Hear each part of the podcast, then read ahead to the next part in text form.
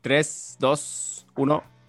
Hola, ¿qué tal la gente? ¿Cómo están? Eh, cuarto capítulo ya de KF Podcast. Hoy día se viene muy, muy, muy, muy bueno porque es el primer capítulo con invitado que eh, se cagan, weón. Es tremendo invitado. Eh, Iván, por favor, ¿cómo viene el capítulo de hoy día? Nada, la verdad es que hoy día el invitado es Cristóbal Farías, kinesiólogo, estudiante de medicina, actualmente en la Universidad de Argentina. Así que eh, estamos muy contentos, salió un capítulo buenísimo, un poquito más largo de lo común, pero de verdad que se tocaron temas brutales, brutales, así que de verdad los dejamos totalmente invitados a que lo escuchen y lo puedan disfrutar. Así es, sin más, recuerden seguirnos en nuestras redes sociales, arroba CotaXForce en Instagram. Además tenemos nuestra página web www.cotax-force.cl y en nuestros insta Instagrams uh, personales, arroba ivantoledo.salud y arroba Felipe Sebacoach. Es más, los dejamos invitados para que revisen el Instagram de Cristóbal, que es explicaciones-medicina, eh, el ex tío explicaciones kinesiológicas el cual se pasó al lado oscuro de la fuerza y van a saber por qué en este capítulo. Así que no despeguen oreja de este podcast y comenzamos desde ahora ya. Ya, estamos grabando entonces. Buena. Buena, bacán. no, dale, bueno, le damos la, entrada un poquito al Cristóbal, que, que se dio el tiempo de venir hasta acá de eh, querer participar del podcast y de querer entregar un poco su punto de vista y bueno, todo el conocimiento que tiene de respecto al tema de hoy día, que eran las prevenciones de lesiones en la columna, que está igualmente muy, pero muy ligado al, al tema de nosotros, que es el tema del entrenamiento. Se dio el tiempo de venir como si se hubiese movido mucho. El weón conectó el computador y estamos. Tremendo, Cristóbal. Eh, explicaciones medicina, ex explicaciones kinesiología. Viejo, ¿cómo está? ¿Cómo está? ¿Cómo va la vida? ¿Cómo va todo? aquí estamos, aquí estamos. Sí, me di, el tiempo de, prender el computador, de, enchufarlo también. Fue, fue largo, fue difícil, pero aquí estamos. Pero nos están regalando tiempo, el tiempo es oro. El tiempo, dicen por ahí. claro, el tiempo. De, de, cuarentena y cosas así, no, no es muy. No es muy. Muy oro que digamos. O sea, hay gente que, que tiene más tiempo Claro, hay, hay gente que, puede empezar libros de 900 páginas, pues bueno, eso, es, eso es tener tiempo. Eh, yo envidio a esa gente. ¿Quién, inició un libro de 900 páginas? Acá el, chico está en, el cuadro del medio. Oye, primero, primero que todo, eh, Cristóbal, cuenta, cuéntanos cómo, cómo fue este traspaso, que claro, tú eh, eres kinesiólogo, ya kinesiólogo de Real. Y, ahora, claro, e, eres explicaciones medicina. Eh, este, este cambio, ¿cómo, ¿cómo ha sido? Primero, cuéntanos para contextualizar a la gente eh, con quién estamos hablando, para que no sea como, ah, traen a cualquier chanta esta weá. No, acá este loco es seco. Así que, eh, Cristóbal, cuéntanos cómo fue este cambio de pasar de la kinesiología a, a, querer meterte en medicina. ya, sí, buen punto eso. En realidad, pues, se puede prestar como como que me pasé para el lado oscuro. Muchos, muchos colegas kinesiólogos me han dicho lo mismo. Me, te pasaste para el lado oscuro, eh, donde no tenías que pasarte justamente para el lado de la medicina. Lo que pasa es que yo salí de kinesiología, me titulé y empecé a, trabajar. Eh, me metí a estudiar quiropráctica, eh, que es un, bastante más ligado a la kinesiología con respecto a la medicina. van casi de la mano.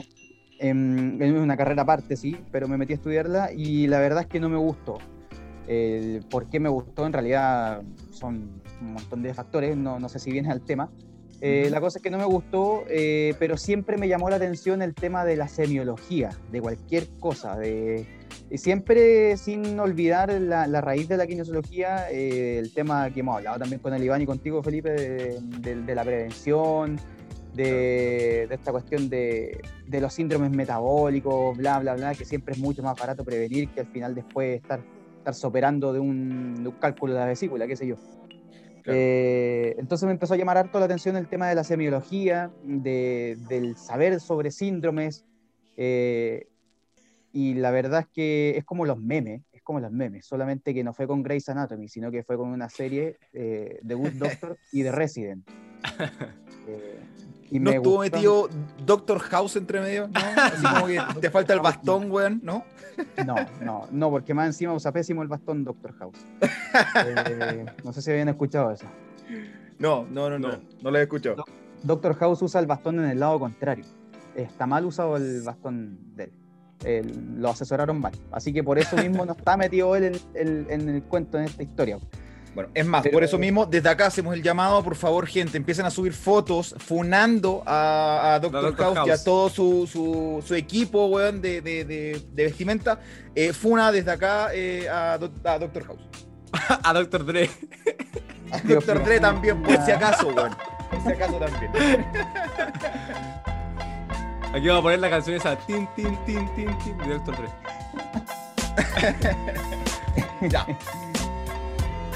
Pero eso, eso principalmente. Por eso me, al final me, me metí a estudiar medicina y, y, bueno, aquí en Chile me era bastante difícil eh, porque mis notas del colegio no eran muy buenas, no me acompañaban. O sea, no era mala para nada. Yo tenía saqué con promedio 5.7, 5.8 creo. No era malo, pero para estudiar medicina mm, no, no era suficiente. Así que no me dio de otra que eh, estudiar en Argentina. Actualmente estoy en segundo año de la fundación, en la Fundación Barceló, así se llama la universidad.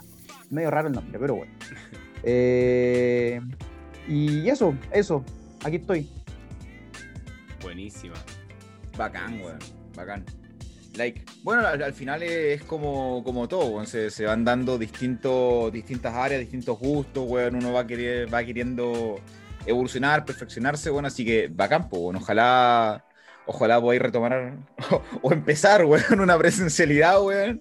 eh, con la carrera, y, el mejor de los éxitos. Bueno, hasta acá el capítulo. Gracias, Cristóbal, por haber estado la... Eh, no, eh, ya vos, partamos el tema. Sí, partamos, mira, Eh, em, Ivancillo, Cristóbal, mira, para entrar un poquito en materia, eh, cuéntanos un poquito cómo veis tú el tema de la prevención de lesiones en general en, en Chile, específicamente en Chile, y cómo lo ligarías un poco con, eh, ya entrando ya como más específico, al tema específico de la prevención de lesiones en columna.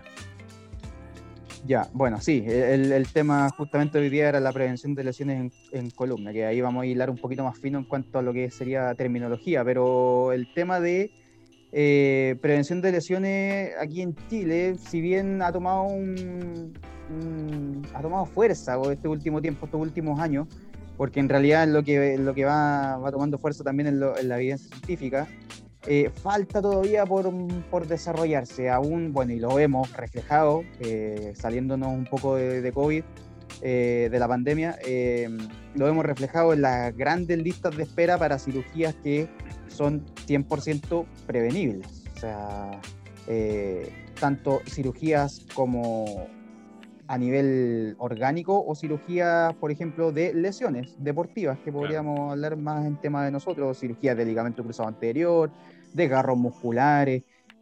He visto algunas cirugías de, de esguinces también por ahí. Medio raro, pero... Qué raro. medio raro, cirugía- pero- cirugías orgánicas te refieres a todo el resto que no son con relacionadas a lesiones, ¿verdad? Claro, claro, claro, que son más, más patológicas, mm, qué sé yo, eh, la, una...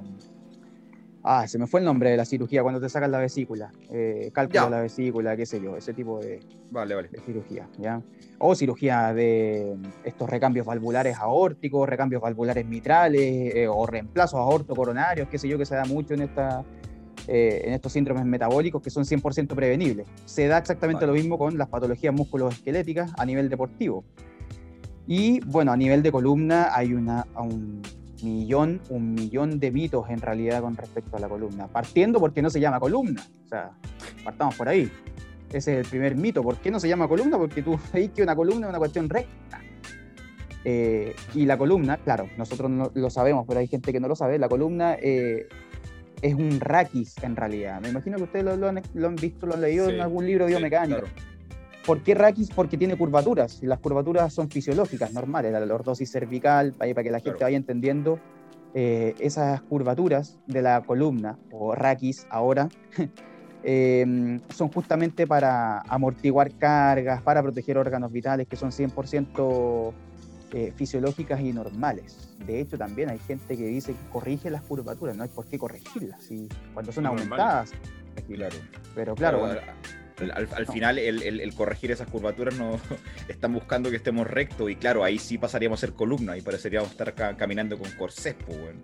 Exacto, pareceríamos casi unos robots.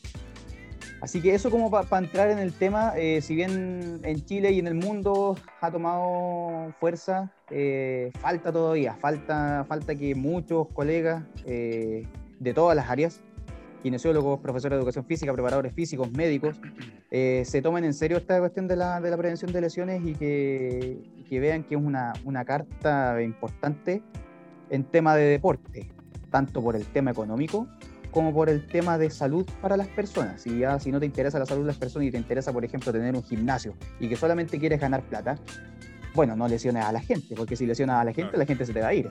Entonces, claro. velo por este lado.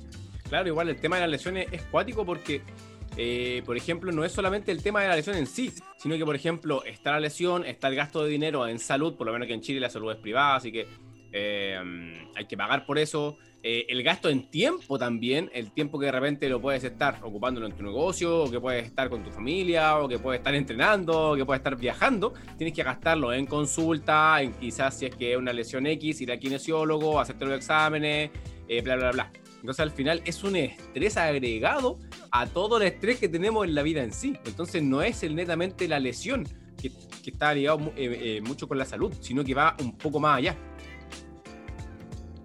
Exacto, justamente es eso, el tema de los costos eh, y el tiempo, o sea, es, un gasto tremendo de, plata porque el kinesiólogo no te sale barato. Eh, primero tienes que ir al médico, eh, encontrar hora médico, después tienes, una vez encontrado hora médico, te va a mandar a hacer exámenes, después tienes que encontrar hora para hacerte los exámenes gastar plata en el examen, esperar que te llegue el resultado del examen, después volver a ir al médico para que te revise el examen, después el médico te va a mandar a kinesiólogo, donde te va, a tener que pagar 10 sesiones, eh, y después ver si te mejoraste con esas 10 sesiones.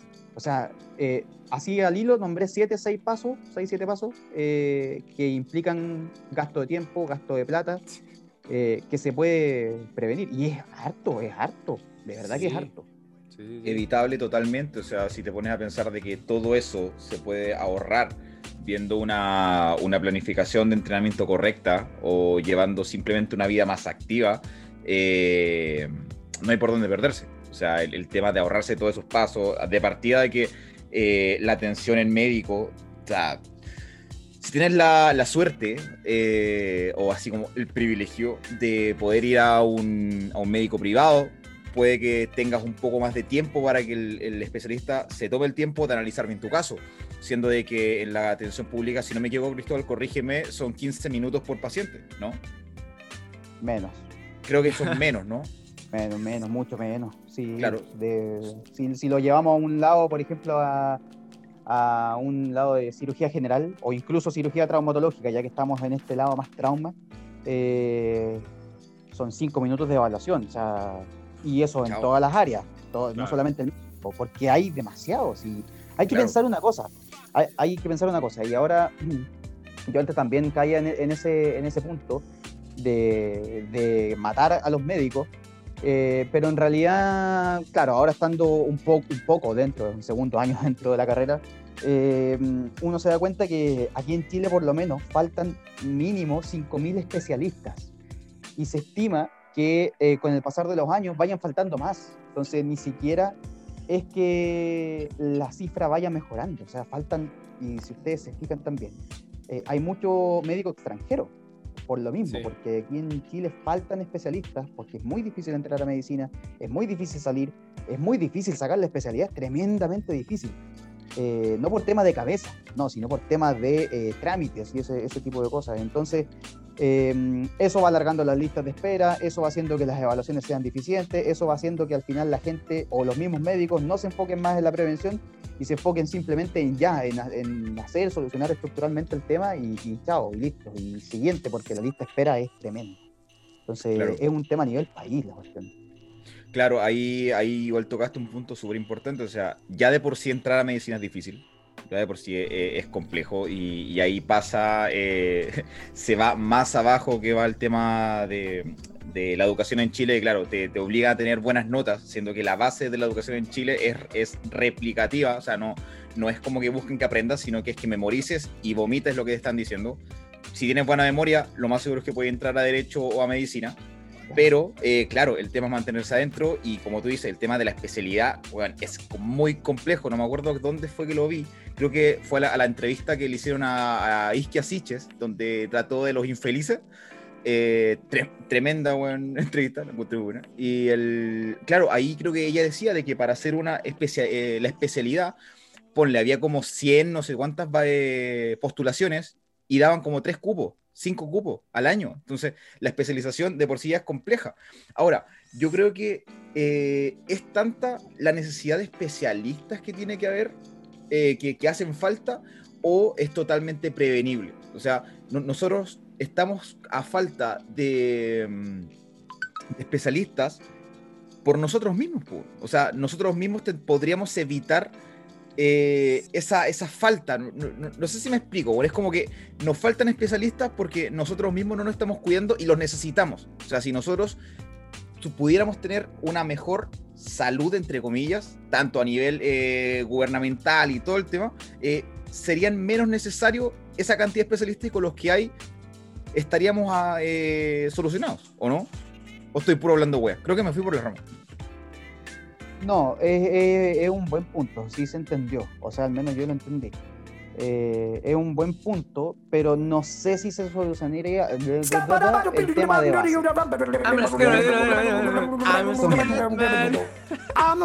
Eso mismo. Eh, no sé si se, eh, se, solucionaría, ahí sí, el tema de, de base, que es la, la, falta de especialistas. Sí se serviría como para amortiguar y para disminuir quizás el, el, tema de esta falta de, los especialistas, eh, obviamente, todo, todo contribuye, pero tocaste un punto bien importante, Felipe, que al final es culpa de nosotros mismos. Muchas cosas que pasan hoy en día con respecto a esto, eh, a lo otro no vamos a entrar en detalle, pero con respecto a esto es culpa de nosotros mismos. O sea, eh, ahí podríamos entrar en una discusión quizás no tan ética eh, de, parte, de parte de la kinesiología. Mucha, muchos problemas y mucha gente que no cree en la kinesiología no es culpa de la gente, es culpa de nosotros mismos, que nos hemos enfocado eh, en hacer puras estupideces, en verdad, con los tratamientos y que la gente gaste 50 sesiones. Viejo, no te estoy mintiendo. A mí me han llegado pacientes con 60 sesiones detrás donde no se mejoraron de un síndrome de dolor lumbar inespecífico, una cuestión simple. O sea, y no se mejoraron. Entonces, al final, eh, claro, ahora estamos hablando de la lista de espera a nivel hospitalario, pero también lo podemos llevar a un nivel más micro, a la lista de espera de los pacientes de kinesiológicos eh, eh, o en las mismas lesiones. pacientes que pasa el tiempo, pasa el tiempo, pasa el tiempo, o personas más, más que pacientes, y no, no se recuperan. Entonces ahí uno dice, chuta, ¿qué, hicimos mal? efectivamente, como, como dice el Felipe, es culpa de nosotros. Claro. Oye, y, una preguntita que, bueno, yo, yo tengo, yo creo que el Felipe igual tiene su postura, pero nos gustaría saber la, tuya. ¿Cuál, según tú, y mojate el podito por favor, cuál, según tú, es la mejor forma de prevención de lesiones? O la mejor vía para la prevención de lesiones.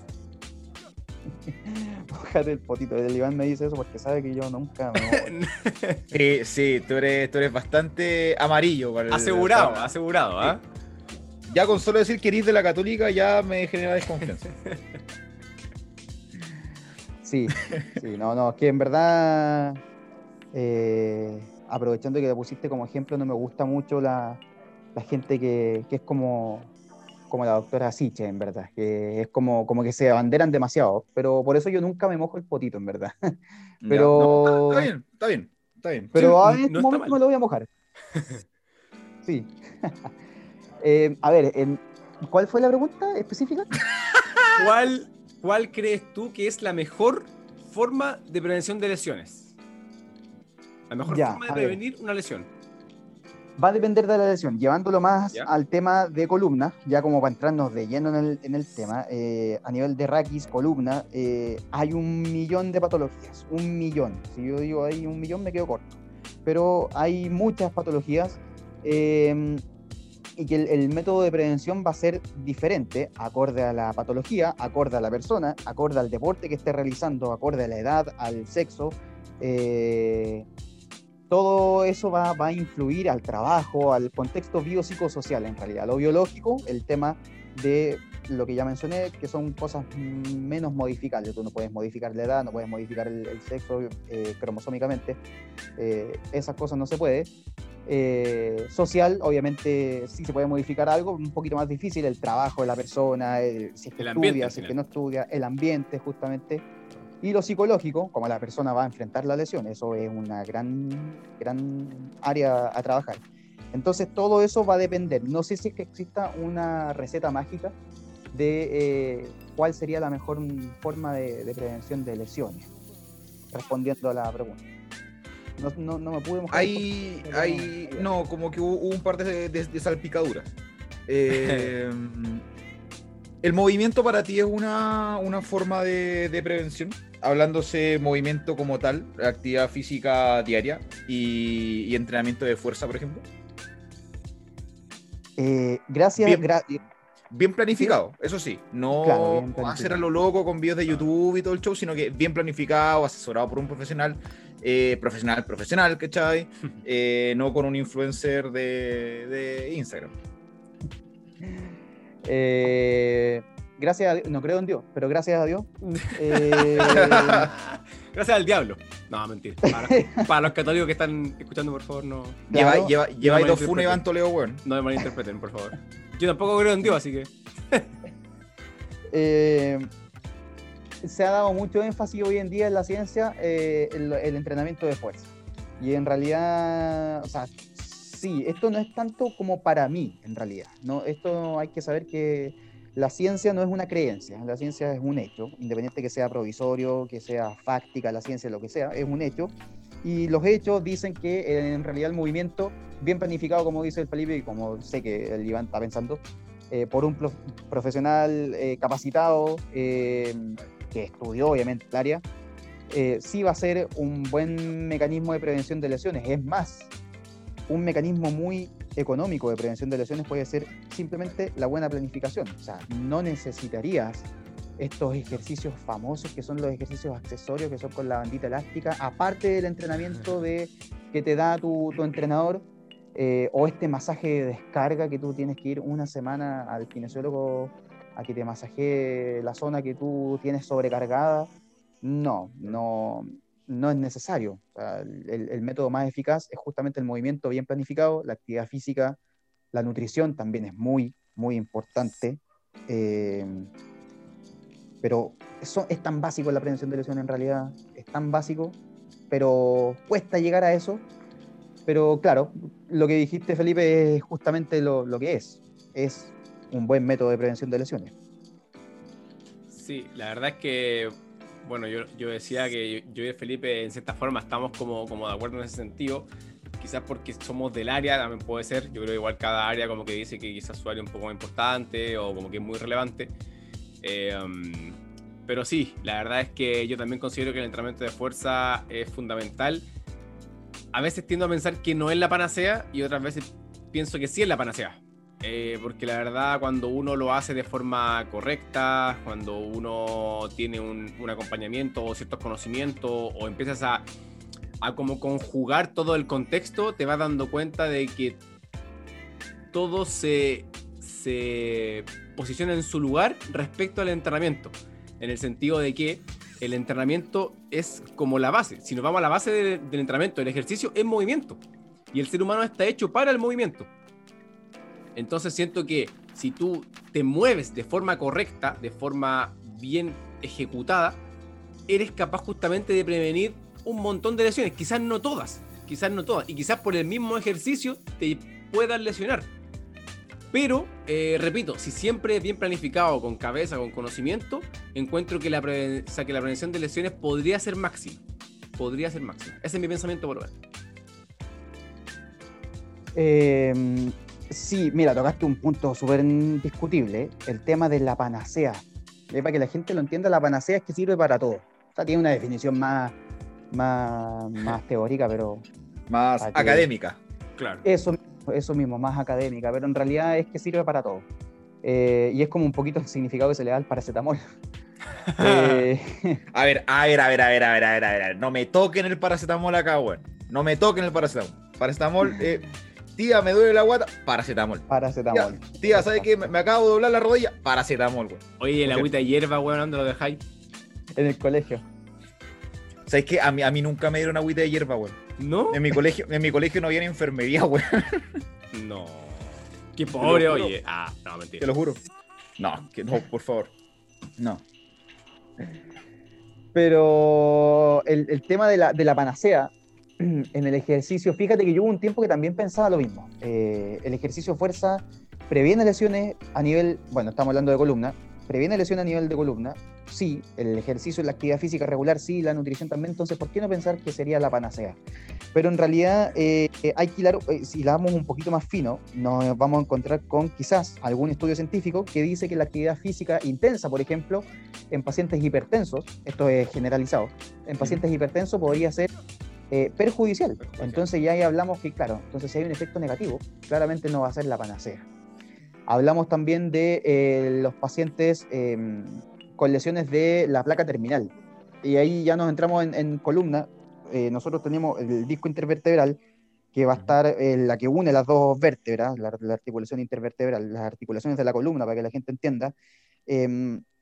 Y ese disco intervertebral es como un cojín, es como una almohada que tiene el, entre medio de las dos vértebras para que amortiguen las cargas y va a tener una placa, una plaquita terminal que se llama, eh, es fibrocartílago, un tejido que absorbe las cargas, para que todos entiendan. Em, y ese tejido eh, se empieza a degenerar por uno u otro motivo, en realidad hasta genético, hay algunas condiciones, y em, esa degeneración dice, o la evidencia científica dice que eh, el ejercicio aeróbico de alto impacto podría ser incluso perjudicial y el ejercicio aeróbico de bajo impacto también podría ser perjudicial. O sea, lo que habría que hacer era llegar al equilibrio entre esas dos eh, sin mencionar la fuerza, porque la fuerza estamos claros que sí genera un beneficio, pero eh, generar un equilibrio entre esas dos. Entonces, claro, ahí uno piensa, chuta, y si le aplico un ejercicio intenso a esta persona, no importa, está bien planificado dentro de los parámetros de intensidad, de frecuencia. Eh, estas cuestiones manejan más ustedes pero podría ser incluso perjudicial igual. Entonces, eh, si bien el ejercicio sí, sí, está muy cercano a ser la panacea, no lo es del todo. Pero no lo es del todo porque de repente lo aplicamos mal. Ese es el tema. Claro, ese, ahí sería, o sea, yo igual siento que el, ejercicio como tal es, a mí no me gusta hablar como de con, con, absolutismo, yo siento que no es, no es eh, como el, el néctar de los dioses, weón, el, el, ejercicio como tal, sí trae muchos beneficios, pero claro, o sea, hay casos puntuales en donde no, no, hay casos, o sea, no, no, no, hay cabida, independiente de todo, o sea, hay tanto eh, patologías, weón, incluso hasta malas experiencias y un montón de, otros eh, aspectos, weón, que pueden hacer que no, que no sea lo mejor.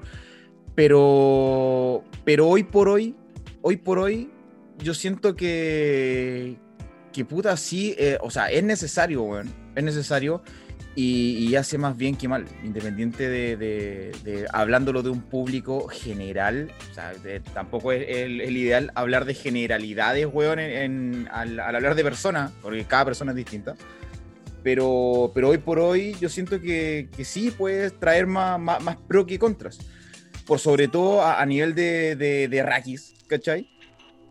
Por sobre todo que, que ahora van a empezar a, ocurrir, yo creo, aquí intentando ver una, una, bola de cristal, weón, van a empezar a ver harta, hartas dolencias, hartas, hartas lesiones eh, por el tema del teletrabajo, ya que hay muchas casas, hay muchos lugares eh, en donde eh, hay personas que están trabajando que no están adaptadas para trabajar ahí.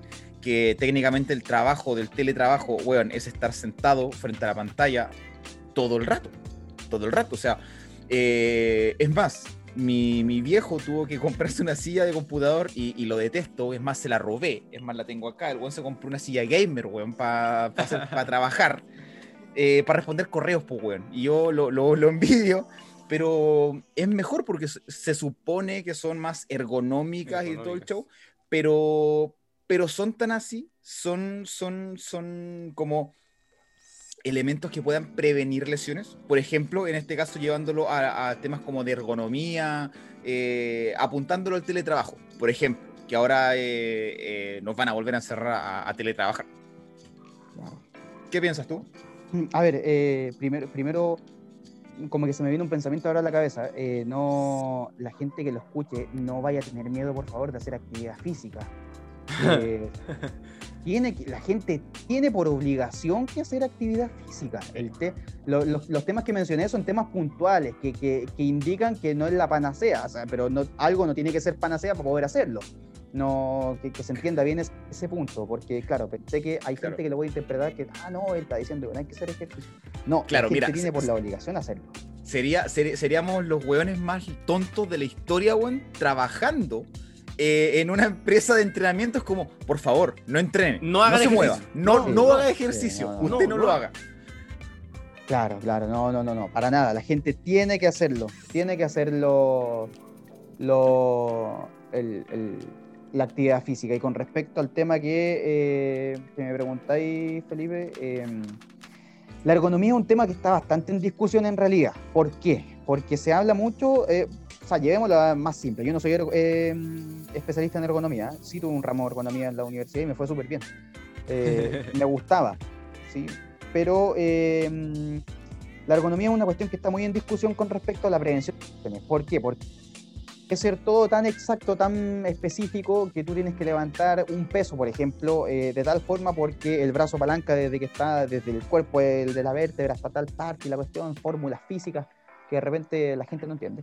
Eh, los- lo cierto es que eh, no es tan así. O sea, la evidencia científica lo que muestra es que con respecto a lo que podrías aportar una silla, eh, es que la postura en realidad no tiene influencia dentro de una, de una lesión. Ahora, si tú estás sentado ocho horas en una misma posición, tenlo por seguro que al saliendo del- de tu trabajo, de tu teletrabajo, te va a doler absolutamente todo si estuviste ocho horas en la misma posición.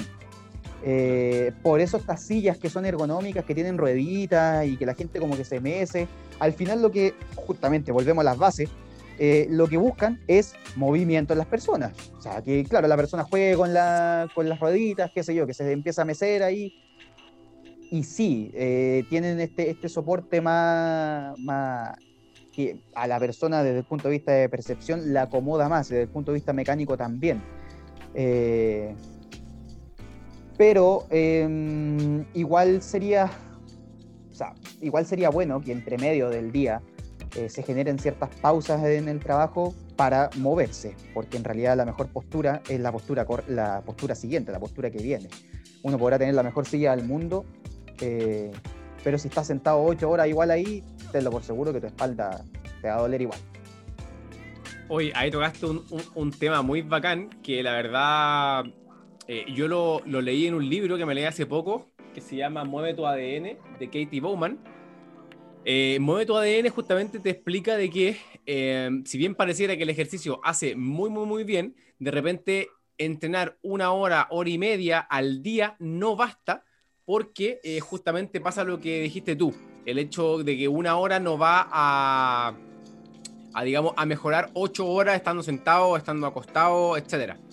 El libro Mueve tu ADN, repito el nombre para quien lo quiera leer o lo quiera revisar, eh, como que te da guías prácticas justamente para aplicar movimiento tanto durante tu sesión de trabajo o de chill, de estar relax, o eh, como que te entrega ciertas cosas justamente para que esos tiempos no estén. ¿A qué me refiero? Por ejemplo, te dice, mira, en, si pasaste dos o tres horas sentado o acostado, eh, levántate, por ejemplo, y hace X ejercicio. Que, son ejercicios, por ejemplo, de movimiento de columna, movimiento para la caja torácica, movimiento de brazo, de muñeca, de dedos de los pies, etcétera, de columna, o sea, o sea perdón, de, de, cadera. Entonces, eh, igual lo encontré bastante relevante. Cita un montón de evidencia científica, un montón de, de ciencia, digamos, pero todo lo lleva a la práctica. Y eso es lo interesante igual del libro, de que te incita a que justamente no basta con entrenar hora y media, una hora, cuatro o tres veces por semana, sino que el cuerpo necesita movimiento porque el cuerpo está hecho para el movimiento. Y ahí volvemos a la base de que el ser humano está hecho para el movimiento, bla, bla, bla.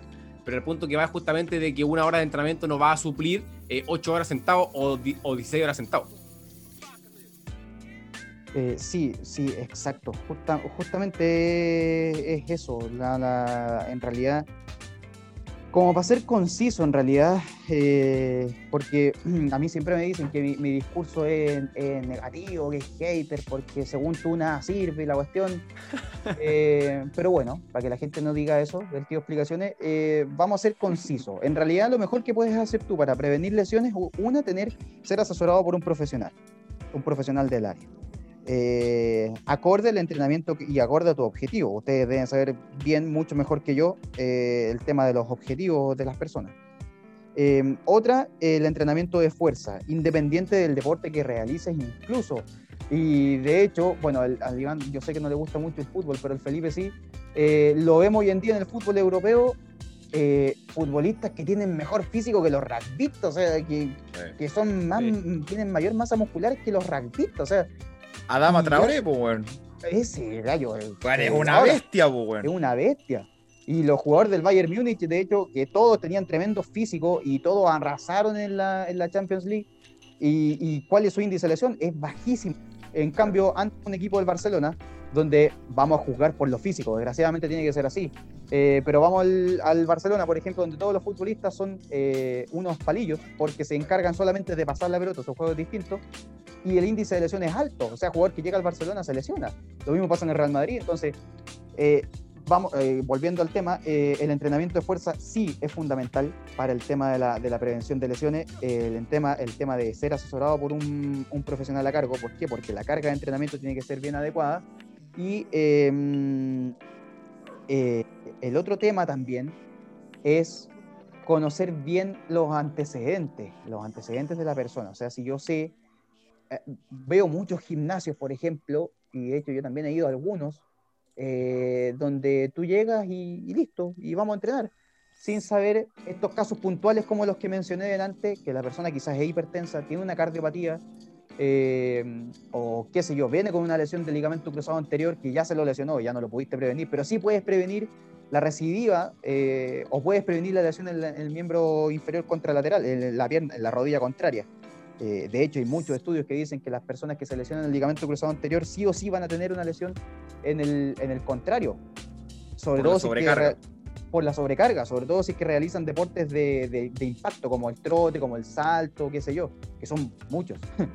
Em, entonces, a, eso voy con, claro, eh, resumiendo, ser entrenado por un, por un profesional eh, el entrenamiento de fuerza independiente del deporte que realices, independiente si corres maratón, claramente vas a tener menos énfasis en eso, pero sí darle cierto énfasis a la estabilización de la articular y qué sé yo, y también el conocimiento de la, de la persona, saber darse el tiempo quizás de preguntar, de hacer una anamnesis, no importa que sea cortita, pero tener algo ahí eh, de qué afirmarse en caso de, como para, ir, eh, como para resumir el, el tema de la prevención de lesiones.